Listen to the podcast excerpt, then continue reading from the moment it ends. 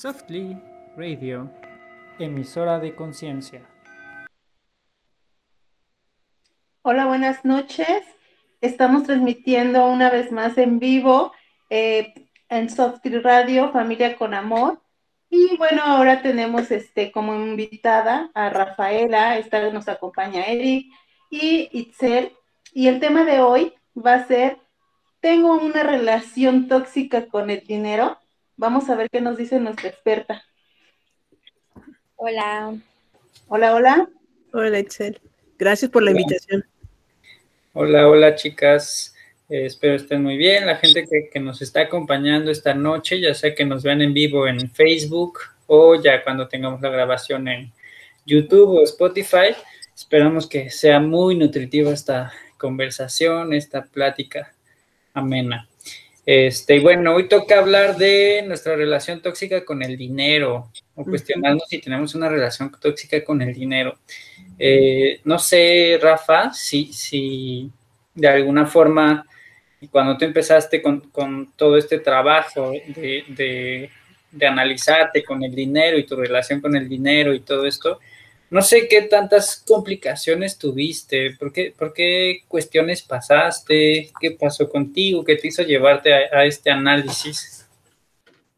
Bueno, yo antes de empezar en este camino, yo era marxista, leninista, de esas de uh, con las chanclas, ¿qué importa? no importa el dinero, lo importante es lo espiritual, lo importante es las emociones, la humanidad, etcétera pero de repente la vida te da un giro en donde personas, tus familiares más cercanos, se enferman y tú necesitas ser el sostén de toda una casa y de, tu familiar. Y ya ahí, ahí, te das cuenta, sí importa el dinero, sí es necesario y no puedes vivir de aire y de ilusiones y de ideales, porque en la materia necesitamos, o nuestro cuerpecito necesita comer tres veces al día, o por lo menos el mío, ¿no? y disfrutar de muchas cosas encantadoras de la vida y para eso necesitamos dinero. Y en ese instante tu, hubo un cortocircuito en mi mente, en mi ser, y la necesidad me llevó a, a tener que empezar a trabajar mi relación con el dinero, porque yo tenía una relación muy, muy tóxica con él. Yo lo odiaba, pero lo quería a la vez. Muy en el fondo, pero jamás lo decía, porque pues como una persona con un corte socialista va a decir eso, ¿verdad? Entonces, desde ahí empezó mi camino. Ok, creo que, creo que a veces nuestra relación con el dinero solemos dejarla de lado porque creemos que es más importante cualquier otra cosa, ¿no? Es decir, ahorita es más importante acabar la carrera, ahorita es más importante trabajar, ahorita es más importante eh, que todo salga bien, ahorita es más importante muchas otras cosas y no nos damos cuenta que en realidad lo único que estamos haciendo es evadir nuestra responsabilidad propia con el dinero, ¿no? Eh, también a mí en, algún momento me pasó eh, cuando hice el análisis mío de, relación con el dinero, el tema del deber, ¿no? O sea, cuando debes dinero, cuando es no cerrar ciclos y es no, y es no, este, pues mantener ahí la deuda, ¿no? Creo que, creo que en ese sentido, muchas veces la, las cosas que no cierras o que no, que no nos permitimos eh, quedar claros se van haciendo deuda, ¿no? Y, y, no es solo una deuda monetaria, sino una deuda eh, con, con, muchas cosas en donde no nos permitimos cerrar eso, ¿no? Quizá hay una cuestión ahí de de que me deban, de que yo deba, de no poder cerrar, de, de tener cuestiones abiertas, ¿no? Y, no me refiero tampoco como a que debamos buscar el exceso de, las cosas, sino más bien una, una parte justa y, y, la abundancia va a venir en consecuencia de muchísimas cosas, ¿no? Entonces, creo que también otro, otro tema que, que puede ser importante que lo, que lo podamos debatir aquí es como el tema de, de la conformidad, ¿no? De cuándo es suficiente, cuándo necesito más, eh, el tema del ahorro, ¿no? El tema de, de, de, invertir, el tema de prestar, ¿no? Muchas veces a partir del dinero podemos estar salvando a gente, ¿no? Más allá de ayudar, salvar y salvar y salvar y salvar. Y ¿cuántas veces no hemos visto ese tema? Por ejemplo, con muchos, muchos papás que dan y dan y dan a los hijos y todo el tiempo salvan a los hijos y hay una incapacidad como para que el hijo pueda eh, hacerse cargo y, probablemente pueda haber ahí el tema de que los papás no confíen en la habilidad del hijo que les dé miedo este, que no pueda el hijo o, o que los papás no quieran dejar de, el, el, rol de, de, papá y entonces sigan dando este, a, estos hijos, ¿no? Eh, pero bueno, no, no, sé qué piensas tú y no sé qué piensan chicas acerca de que de este, este primer tema que decía de, de, de deber, ¿no? Cuando yo debo, cuando yo este, mantengo deudas latentes, ¿no? ¿Qué piensan? Bueno, eh, en mi caso, a mí no me gusta deber, entonces sucede, sucede todo lo contrario, a mí me gusta creo perder. Porque al menos en, en, mi vida he visto que es de pérdida todo el tiempo. Eh, no sé, Orquídea, ¿tú debes o, o este... ¿Debes o te deben? Ajá. Creo que Orquídea. Ah. A mí, a mí, a mí me pasa que, igual como dice Excel, que, que siempre pierdo, o sea, dinero. Y aparte, llega un momento en que como que, ¿qué pasa cuando te piden como a cada, o sea, se cuenta que tú tienes como, que vas a juntar como, ay, me voy a comprar tal cosa que vi, ¿no? Ya junté, y pasa que te lo piden, que te piden dinero prestado y tú, ah, es difícil a veces, ¿no? Cuando es algo, una cosa así. Y, y ese, ese como fugas de dinero constantes, fugas de dinero, no me gusta de ver. Nada, siento que me muero cuando debo 50 centavos. Me pasa lo mismo, o sea, yo no puedo deber. Hasta ahorita es... Sí, es horrible. Y estás con el remordimiento de conciencia porque dices, ay, ya este, encargué, no sé, un perfume, ¿no? Ay, lo debo. O sea, desde que lo pides ya estás preocupada porque lo debes, ¿no? ¿Eso es, eso es algo tóxico? Aquí yo les preguntaría, ¿qué tanto están dispuestas a quedarse con el dinero? ¿Qué, tan, ¿qué implica quedarse con el que tener dinero? Bueno, ahorita ya en mi caso, nada más tengo tantito dinero y me siento como el señor de los anillos. Es mío. Surge la, la, sensación de que te puedes perder. Sí, y, y bueno, hace unos días le platicaba a Eric mis traumas, precisamente del dinero, que, que le comentaba a él que eh, yo he perdido en, en, las empresas y ahorita me cuesta trabajo invertir. Entonces digo, ah, invierto, no invierto. Oh, y estoy así como en estira y aflojo. Pero ahí como, por ejemplo, cuando perdemos, dicen, hay estudios que perder dinero es igual de doloroso que una herida física. Ay, sí. Causa lo mismo sensación a nivel cerebral, imagínense. Por eso perder dinero eh, eh, nos cuesta tanto trabajo recuperarnos, porque una herida te, te pones el asepsia, antisepsia, un vendolete, una gasita y vámonos. Pero yeah. cuando tenemos esa sensación de pérdida del dinero, ¿qué pasa ahí con nosotros? A mí me pasó. la sanamos? Mira, yo quiero contar algo que me pasó. Perdí, había una empresa, no voy a decir nombre, pero fue muy impactante para mí porque eh, era de estas empresas que tú das tu dinero y te dan un, un, porcentaje, ¿no? Bueno, entro y a los tres meses se da en quiebra. Eh, hacen una reunión para todos los, los que invirtieron y a mí algo que me impactó muchísimo es que en esa reunión, obviamente hicieron, no, no sé cuántas juntas hicieron, pero éramos como 200 inversionistas, una cosa así, si no es que más. Y este, y ese, ese día de la reunión, yo en ese entonces tenía 26 años, 25, 26 años. Y había otro chavo como de 19 años. Y de ahí afuera todos tenían 50, 60 personas que que habían puesto lo de su jubilación. Entonces sí fue muy impactante porque cuando los directores dicen, no, pues ya nos fuimos a la quiebra, la gente se enojó, lloró, este, a unos casi les daba un paro cardíaco. Era como si vieras el Titanic hundirse, ¿no? Y, bueno, eh, algo que fue mi consuelo como de defensa fue así de, bueno, yo por lo menos estoy joven y puedo rehacer, ¿no?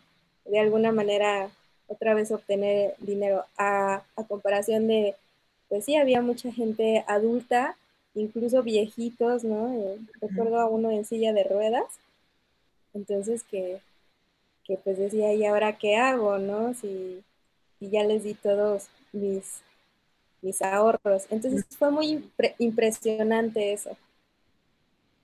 Y aquí la pregunta es, ¿realmente perdiste o qué aprendiste de esa situación? Pues yo aprendí mucho porque, pues sí, aprendí en que no debo de dar todo, en que todavía tengo juventud y este y aprendí que quizás no me pegó tanto como a otros. ¿Y cuánto te costó ese curso intensivo? Híjole, no, no, luego te comento cuánto me costó. Eso que te costó ese curso intensivo es un aprendizaje. Los que son millonarios, los que tienen mucho dinero, han perdido millones. Ah, bueno. Pero no lo han visto como fracaso, sino como un curso intensivo de aprendizaje. Yo también entré a alguno de esas cosas, me acuerdo. Este, mi curso intensivo costó 20 mil pesos, que no fue tan gravoso, pero en esta parte yo lo vi así porque eh, aprendí cómo averiguar empresas, cómo hacer y deshacer, qué tengo que ver si quiero invertir en mi dinero, ¿no? Como muchas cosas que por mi ansia y necesidad de tener dinero, que es también una relación tóxica, de que estés aquí y hacerlo fácil, porque nos han enseñado que tiene que ser muy duro para ganarte tres pesos. Alguien nos ofrece, ahí se aprovechan mucha gente del sol y las, la luna y las estrellas, y uno cae por esta necesidad. Es como las personas con relaciones tóxicas, es, una, es paralelo a una relación interpersonal. ¿Qué pasa con el otro? No te vayas, por favor, quédate aquí, le vuelves a hablar, venga, es la quinta vez que me no te preocupes, ya, yo confío en ti, vas a cambiar. y, todos, sin excepción, hemos estado de alguna otra forma en, esa situación, ¿no? Claro. Pero aquí es como trasladarlo al dinero, ¿no? ¿Qué tanto mi necesidad de tenerte, pero como sé que no vas a elegirme a mí porque soy poca cosa o no merezco o, tengo algo incorrecto en mí, hace que, acepte cualquier cosa. Sí, creo, creo que en este sentido, sobre todo en el país que vivimos, México, este, está muy, muy lleno de fraudes y de cosas así, ¿no? Este, que, híjole, si no es extorsiones, fraudes, o sea, cosas, cosas parecidas. Eh, en algún momento cuando, cuando yo puse mi negocio, mi restaurante, que fue el último negocio que puse, este, me escuchaba muchos comentarios de es que te van a pedir uso de suelo, es que te van a pedir, te van a extorsionar, es que te van... Jamás, jamás, jamás me pasó algo así. Nunca, nunca, nunca. Entonces, digo, también siento que, que mi habilidad con la gente y mi, no sé, o sea, como, como que vibraba padre y se daban cosas muy, muy bonitas, ¿no? Eh, y, este, y esta, esta cuestión que decías, Rafa, de, cómo nos relacionamos en, en, esta parte como un noviazgo, sí creo que tiene que ver a veces e, en el maltrato, y puede ser un maltrato por los dos lados, puede ser un maltrato de gasto en exceso o no gasto, ¿no? Que, que, muchas veces va a contactar con nuestra propia responsabilidad de tomar decisiones. Y nuestra responsabilidad de tomar decisiones puede, va a ir encaminado a esto que, te pasó, Itzel, de, de, bueno, si alguien decidió invertir tanta cantidad, quizá ver con qué intención eh, eh, decidiste invertir, ¿no? O sea, quizá dijiste, ten mi dinero, hazte cargo tú, ¿no? A, veces podemos hacer eso, ¿no? Y, la gente que busca invertir puede hacer eso. Hay gente que, que, no lo hace y que dice, no, yo quiero, yo quiero estar ahí, yo quiero participar, yo quiero hacer, y me parece también muy responsable, ¿no? hay muchas formas y, muchas directrices que, puede tomar el dinero eh, en cuanto a el valor, ¿no? Hay gente que, que, le puede dar un valor muy grande a un peso. Y, y, ¿Y qué pasa en este sentido? ¿No? O sea, ¿qué nos puedes decir tú al respecto en todo, en todo esto que te estoy comentando? Porque también yo misma me he preguntado, bueno, ahorro, ahora cómo doy ese paso, ese paso más adelante para poder crear más abundancia. Claro, la pregunta es, ¿para qué ahorras? Oye, es que, bueno, pues muchas cosas, ¿no? ¿Es tener una meta, entonces? ¿Como una meta? Eh, porque el gobierno nos enseña, yo he ido a ferias del gobierno y a veces digo, oh por Dios, por eso nos mantienen en un estándar, en un, en un tope, porque no sé, ahorra tu afore, ¿no? Y el afore, quién sabe cuando lleguemos a esa edad si todavía exista, ¿verdad? Si no peló el, banco o, vaya a pasar, ¿no? No nos enseñan que el ahorro no es solo por ahorrar, porque nos enseñan a que ahorra para los imprevistos, por si pasa algo, por si se muere alguien, ¿no? Por si te enfermas de COVID y ahorita con los seguros te vas a enfermar, entonces saca el seguro de una vez, ¿no? Ahí nos están aterrando. Pero es como ahorrar con un sentido. Y de hecho hay un libro que se llama Los secretos de la mente millonaria de Harberger y él tiene un curso que se llama Las garras de la prosperidad. Y él te dice que por lo menos el 45% de tu sueldo tienes que, ah, no, es, no lo llama ahorrar, es diversificar y darle un sentido a esa energía, porque el dinero es energía y es una energía igual que nosotros, igual que la mesa, igual que la computadora, etcétera. Entonces, esa energía tenemos que empezarla a direccionar. Si tú no tienes nada más ahorras por ahorrar, pues así como llega, lo guardas, te puede ir. Él dice que por lo menos el 10% tienes que ahorrar para tu educación. Tienes que estar incrementando tu mente y tu ser. Eh, o libros para educarte, porque si no, te vas no vas a poder seguir creando abundancia. El otro 10% tiene que ser para que te diviertas, para que disfrutes. El otro 10% tiene que ser para tu libertad financiera, eh, para tu magneto. Ese 10% jamás se toca. Ese 10% tiene que ser Tú solo puedes tocar los rendimientos que te dé o lo que genere, pero la esencia de ese 10% jamás, porque ese va a ser el imán para traer más dinero. Dinero, ven, aquí estoy, aquí te estoy recibiendo. Y el otro 10% es para proyectos que tú tengas. Por ejemplo, eh, quiero irme de viaje, quiero comprar una televisión, quiero hacer esto, el otro, lo que decía Eric, ¿no? Quiero mi casa remodelar, etcétera. Y el otro 10 hay que donarlo. Toda porque el universo te dice, tienes que trabajar tu parte espiritual y el dinero también hay que trabajarla y es donar esta parte de poder generar algo para alguien más. Entonces tenemos que tener bien clarito para qué esto, este dinero, para dónde va. Ese es uno, ¿no? Y la otra que te comentabas hace ratito de la carta que hiciste que me parece maravilloso, que deberíamos ser todos alguna vez en la vida experimentar esa, esa carta, porque nos damos, vamos a dar cuenta de muchas emociones atoradas ahí. Sí, hasta sentí ese sentimiento aquí en el pecho y en la garganta. Yo tiene, por favor, dinero, ven a mí, ¿no? Pero nunca pensé en el tema de la donación. Y cómo eso, el dinero lo ninguneamos, es una energía, ay, es, y luego a mí, me, por ejemplo, me, me, sorprende con la relación tóxica cuando me sacan el dinero y me lo dan hecho chicharrón, ¿no? Me ha pasado así el billete así, ay, perdón, ¿no? Yo, yo los doy planchados, casi casi salidos del cajero a mi cartera y ordenados, y ahorita sanitizados, ¿no? Para que, mira, están bien bonitos, te los otorgo, ¿no? Porque desde ahí viene cómo tú te estás relacionando con el otro. ¿A poco llevas al hijo ahí todo con lleno de babas y despeinado, ¿no? Y así, ahí te lo dejo en la escuela, ¿no? Es igual el dinero. ¿Cómo estás entregando y dando esa energía al otro? ¿Desde qué, desde qué lugar? Para mí el dinero es algo sagrado, es algo que, lo, que es importante, no es lo más importante, ojo, pero sí es importante en mi vida. Y ese dinero no es un fin, es un medio para algo muchísimo más grande. Si eso, eso es maravilloso. Eso que dices es maravilloso.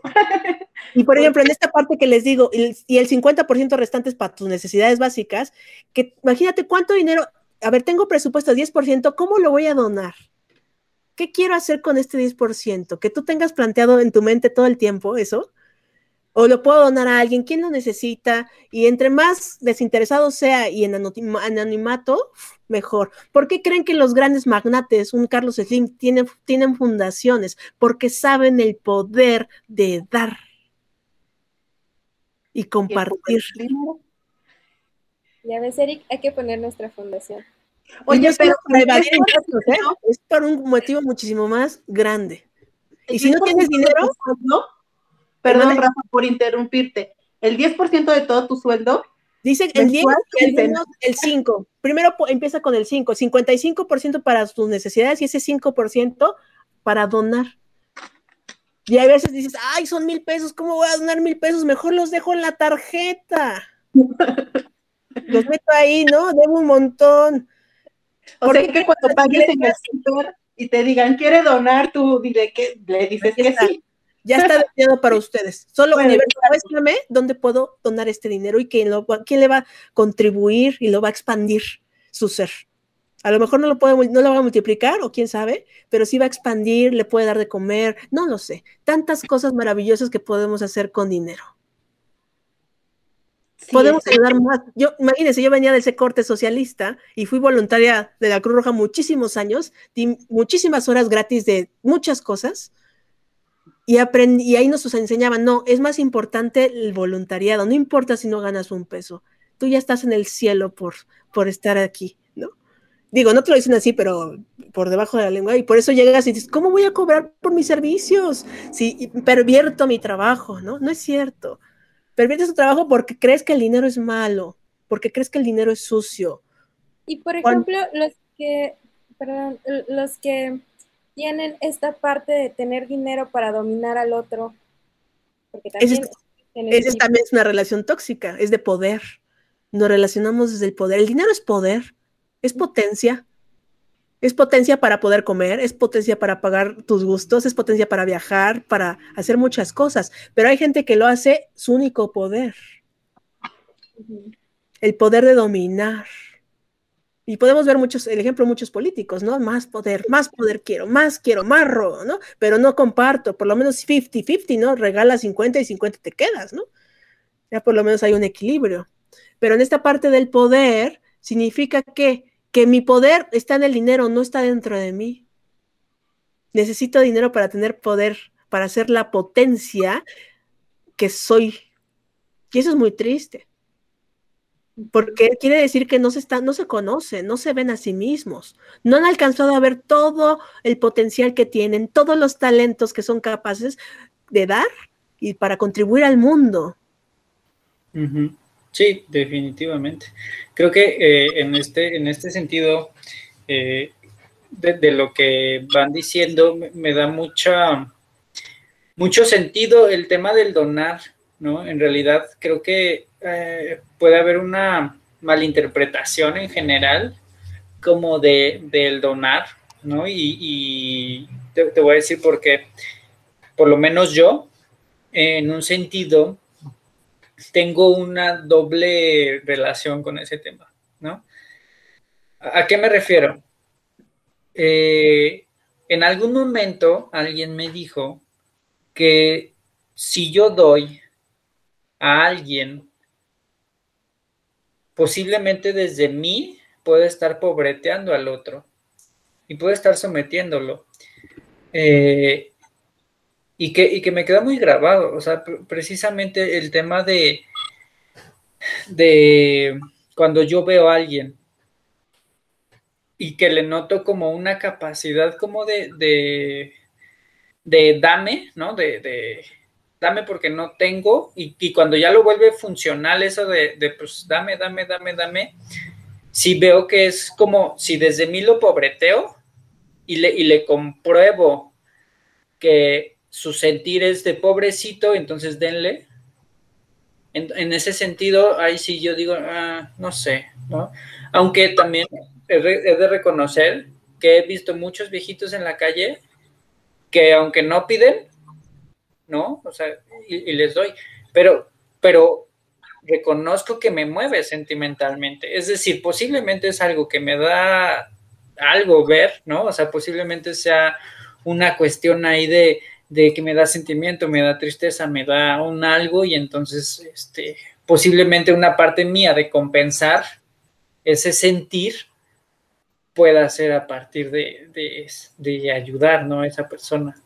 Eh, y, pues bueno, también con relación a eso, eh, en algún momento cuando hice un trabajo para mí en donde, donde no había, eh, precisamente pues, estaba pasando por una mala racha y, demás, este, y me, quien me hizo el trabajo, me, estábamos en una constelación y me dice, bueno, ¿cuándo vas a crecer? ¿No? O sea, ¿cuándo, ¿cuándo vas a salir del niño en el que estás? Y fue una bofetada, ¿no? Porque definitivamente, o sea, estaba como un niño que quería hacer, quería que me dieran y me dieran y me dieran y me dieran. ¿No? Y entonces a veces estamos desde esta parte de dame, dame, dame, dame, dame, dame porque merezco, dame porque necesito, dame porque no puedo, dame porque, porque no sé, ¿no? Y entonces hasta, hasta que uno tiene que enfrentarse a este tipo de cosas, es cuando uno puede crecer. Y, puede, y uno puede crecer con el enojo, con la frustración, ¿no? ¿Cuántas veces no hemos, no, no hemos dicho o, o escuchado el tema de, como yo tuve muchas carencias, y a veces nos vamos al otro lado, ¿no? De, irnos al exceso de ahora tener mucho, porque siento que se me va a acabar, ¿no? Y entonces es justamente buscar este lado intermedio, ¿no? No, necesito tener el refri lleno si solamente voy a estar comiendo yo de ese refri, ¿no? O sea, también es una forma de maltratar el alimento, si no me lo voy a comer, ¿no? Y desde mi carencia puedo estar haciendo eso, ¿no?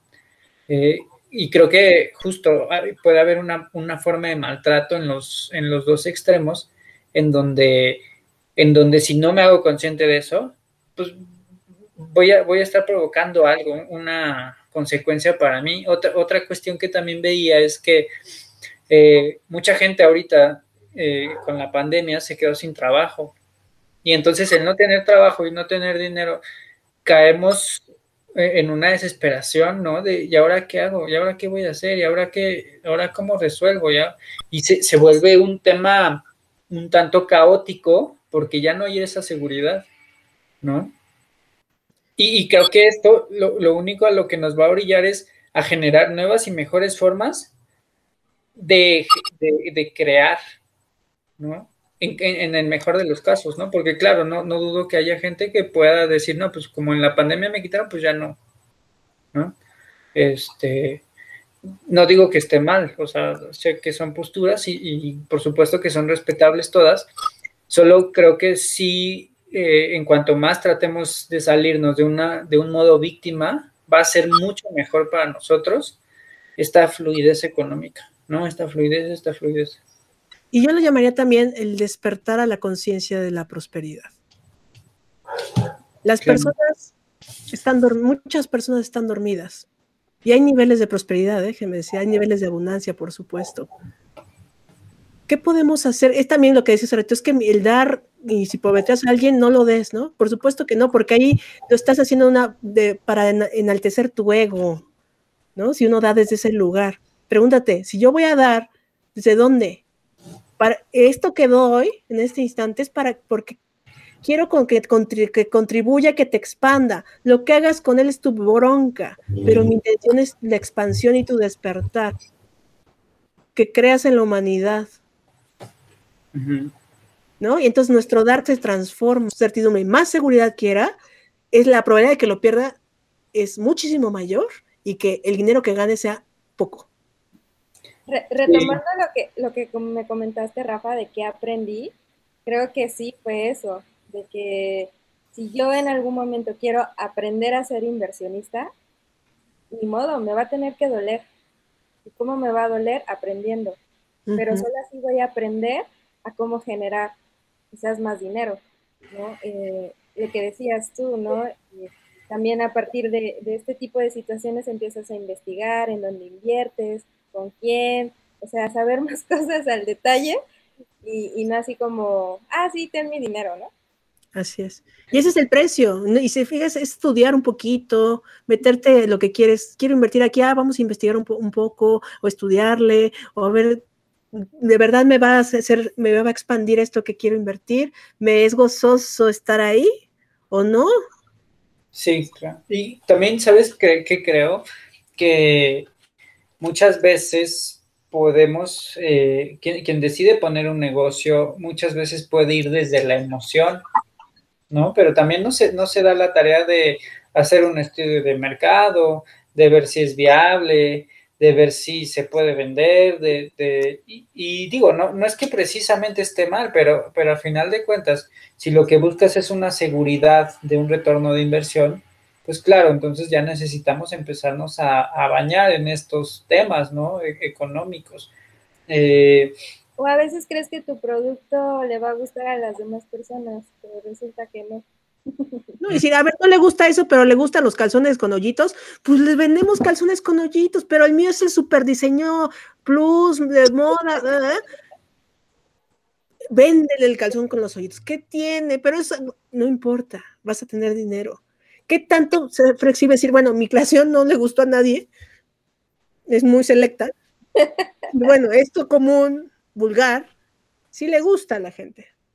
Claro, y, también es tener un sentido de competencia bueno y sano y trabajado, ¿no? En algún momento cuando yo puse el restaurante, era como, es que hay mucha competencia. Pues sí, o sea, pero es que no, no, no quiero competir para ganar. O sea, y, creo que eso fue, eso, eso se lo escuché a un mentor y, eso fue un parteaguas importantísimo. O sea, no, no, no tienes que hacer las cosas para que todo salga perfectamente bien. O sea, yo sabía que en el proceso me iba a ir adaptando y, e iba a hacer ajustes, ¿no? Y ya iba haciendo ajustes sobre la, marcha, ¿no?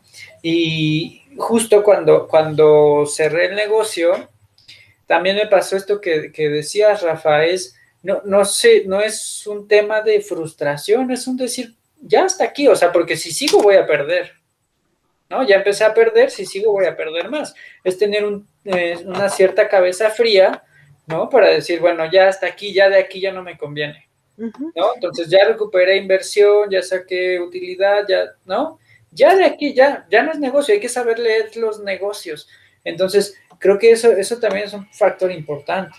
Claro. Y decía John Maxwell, es un mentor de liderazgo, que dice, a veces se gana, a veces se aprende. Sí. Jamás pierdes y jamás fracasas, aprendes. Si tú empiezas a hacer el switch con esas palabritas, va a ser tan gozoso aprender y experimentar. Entonces, bueno, me caí por aquí, no es, bueno, pues vamos a buscar otro caminito. Eh, yo doy un curso que se llama Gozo de los Negocios y les enseñamos a la gente a a crear negocios desde la facilidad y la energía. Es algo fuera de lo común, porque al dinero le encanta el gozo y sigue al gozo. Si yo disfruto de lo que estoy haciendo, si yo amo lo que estoy haciendo, si yo puedo con esto que hago contribuir al mundo, a mí y al planeta y a las personas, estoy expandiendo conciencia, entonces al dinero le encanta estar en esos lugares. Y es como bien interesante, desde esta perspectiva, desde la energía, no hay competencia, porque tú eres un ser único y la gente va a estar contigo dependiendo de tu vibración. Claro. Tú atraes personas, así sea tres cafeterías juntas, las que estén en resonancia contigo y que se sientan bien. Por eso hay lugares que dicen, ay, qué bonito estar aquí, el lugar que, ay, no vamos a otro lugar, ¿no? Porque no va en resonancia con tu energía y te contrae, algo pasa ahí. Y desde esta perspectiva es como bien padre, porque si no hay competencia, entonces todos nos podemos contribuir. Y a todos, es como los judíos. Los judíos pueden tener cinco puestos de lo mismo de la paca de ropa, etcétera, y, entre todos se apoyan y todos ganan. Por eso es una de las economías más ricas del mundo, porque para ellos el no haber tenido dinero significó muerte. Y ya ven la lista de Children, ¿no? bueno, de esa, esa, película, de que él con, todo el, era millonario, con todo ese dinero compró vidas. Ah, este anillo son cinco personas, compró vidas. Y ahí podemos ver, para ellos, en su inconsciente, el dinero compra vida. Y por eso se apoyan entre ellos y son tan unidos en esta parte de la economía. Es una economía colaborativa, compartida. Y si uno está, está yéndole mal, pues todos le echan montoncito y órale, para que salga el manto. Ya después lo recuperarás y te recuperarás. Y es como bien hermoso. ¿Qué tanto nosotros estamos dispuestos a contribuirnos así? Es un cambio de paradigma, es un cambio de aprender a ver más allá de mi mundito y de lo que nos han enseñado hasta ahora. Sí. sacar un punto que es el, digamos, desde el trabajador. Creo que culturalmente todavía tenemos como esta parte de, ay, es que me quieres explotar, ¿no? O trabajo para X negocio porque me van a explotar. Cuando en realidad no es por ahí, creo yo. Sí, pueden salir ahí los temas de que tenga esa persona, ¿no? O sea, que, creo que es lo que más habla. Generalmente lo que más va a hablar es el cómo percibe la vida el otro. En algún momento, este, yo, de, un albañil que, trabajó en mi casa, le dije, oye, es que eres buenísimo, ¿no? O sea, porque ella no trabaja solo en lugar de, de, pues, de ir, de estar siempre con el jefe, ¿no? Con el patrón. Y era como, una, como un tema como de imposibilidad, como de no, no, no, este, pues así está bien y, y, o sea, y bueno, yo también digo, bueno, ¿cómo sacas a alguien de eso? O sea, cuando ni siquiera quiere, o sea, y creo que también a mí que me importa, ¿no? O sea, ya con eso aprendí como mucho porque, pues yo, yo qué necesidad tengo de andar, este, tratando de educar a alguien cuando pues al final de cuentas pues no, no está conectado con eso, no es malo, ¿no? ¿Eh? ¿No? Ahí quedó. Y ahí es bien interesante porque generalmente cuando tú juzgas algo, cuando tú juzgas, ah, el dueño nada más nos quiere robarnos, eh, ¿no? Pero a ver, pregúntate, si tú alguna vez lo has hecho, si tú fueras el, ¿por qué, ¿por qué no estás tú del otro lado? No, pregunta número uno. Se preguntan, ¿qué tanto riesgo tú puedes manejar que el dueño sí? ¿Qué tanto tu visión se ha expandido a tal nivel que tú puedes dar empleos a otros? Mal pagados, bien pagados, no lo sé. Eso es un juicio, ¿no? Depende. E, e, eso que acabas de, decir, este, Rafa, eh, justamente yo, yo lo hacía con, con, mi chef, la que me preparaba los alimentos. Eh, yo, ella no tenía un sueldo, ella ganaba de acuerdo a la cantidad de, alimento que vendiéramos. Pero, sin embargo, o sea, si no vendía, pues no es que no gane, ¿no? Pero eso motivó mucho a que pudiera ganar más. Entonces yo decía, ganas tanto por ciento del total que vendamos. Y entonces eso fue un gran impulso porque ahí mis ventas se elevaron y, creo que fue muy bonito y muy justo. O sea, desde mi punto de vista también era como el, te agradezco por estar al servicio de, mi negocio, te, agradezco por cuidarlo, por atenderlo, por, estar ahí, por, por, tantas cosas, ¿no?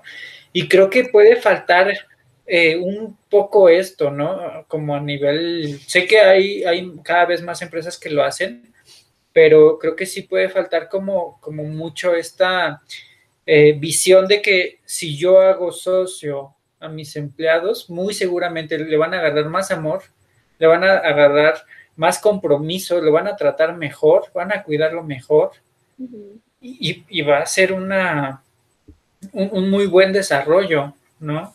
Entonces, este, eso, eso justo eh, me hiciste recordar ahorita que, que sí, y, y, jamás hubo una queja como de, ay, el jefe nada, ¿eh? O sea, creo que, creo que nunca pasó eso, al contrario, me cuidaban y me defendían y, era muy padre, era muy bonito. Yo leí, no recuerdo en dónde leí, que tú cuando haces un negocio, un proyecto, llámese institución privada o pública, ya no, ya no es tuyo, ya, ya comienza a ser parte de la comunidad. Entonces, también a veces creo que culturalmente estamos tan todavía conquistados, ¿no? De, esta parte de, es que me van a explotar o yo porque tengo que trabajar. Y, a veces damos una mala información, ¿no? Para ahora sí que los nuevos negocios. Cuando por ahí no es, es la colectividad, que al final del día es tu trabajo y ese trabajo se va, va, va a tener un beneficio para los demás. Llámese desde barrer, desde cobrar, desde etcétera, etcétera. Y, y aquí yo lo llevaría a un nivel más. En el gozo de los negocios nos dice que el negocio nunca es tuyo. El negocio tiene conciencia. Sí. Y al negocio hay que preguntarle, ¿qué necesitas negocio? Y ese negocio, si lo haces y lo creas para contribuir al mayor número de personas, se expande. Porque Sí. a veces, ¿qué pasa? Mucha gente se raja, como se dice vulgarmente, de los negocios. Ay, no, llevo dos meses y no, ya no funcionó. Güey, llevas dos meses, no manches. Aguántate un poquito más, ¿no? Sí. Este, y se raja porque él cree que en- empalmamos el negocio y ellos, o sea, son es una persona, son uno solo, ¿no? Entonces, en el momento que soy uno solo y empiezan las malas cosas, ay, no me voy a ir para abajo, ¿quién soy yo? No, y no, y, ah, y así el hoyo, ¿no? Pero en el momento que tú puedes separar, este es el, el negocio, yo soy esto, entonces el negocio puede quebrar, puede expandirse, tú estás aquí. Sí, sí, sí, sí. Entonces es bien interesante porque en Access le llaman en- a los negocios que son entidades, entidad definida como todo aquello que podemos ponerle un nombre o lo podemos definir o encuadrar. Entonces, el negocio o, por ejemplo, su programa, ¿no? Una entidad, ¿no? Entonces, hay que, es, no son ustedes, es la entidad que han creado entre ustedes. Es muy diferente. Entonces, cuando uno podemos separar eso, podemos ver el negocio con objetividad y decir, bueno, creo que no me estás dando como te pasó a ti, Eric, no me estás dando lana, brother, entonces ya te voy a cerrar, ¿eh? Porque ya no voy a invertir mi tiempo ni mi energía aquí. Sí, claro. Y ya llega este. Pero es que como esta parte, ¿no? Eh, la recomendación para los emprendedores, nunca te rindas, nunca sueltes hasta que se logre aquello que tú deseas. Y eso no significa que te aferres a la forma. Ah, no, mi, mi restaurante y ya con esto no. Si restaurante no, no te aferres, pero continúa en tu búsqueda de esa libertad, de eso que deseas en el fondo de tu alma. Y un día, un día, va a llegar el punto en que lo puedas hacer. Sí, efectivamente. Creo que, creo que el tema de la transformación para mí ha sido vital, ¿no? Y, de, de, la, de, las personas que, a las que yo le hago esta mentoría, este, eh, sobre todo una, una heladería que, que, se genera en Cuernavaca, este, lo que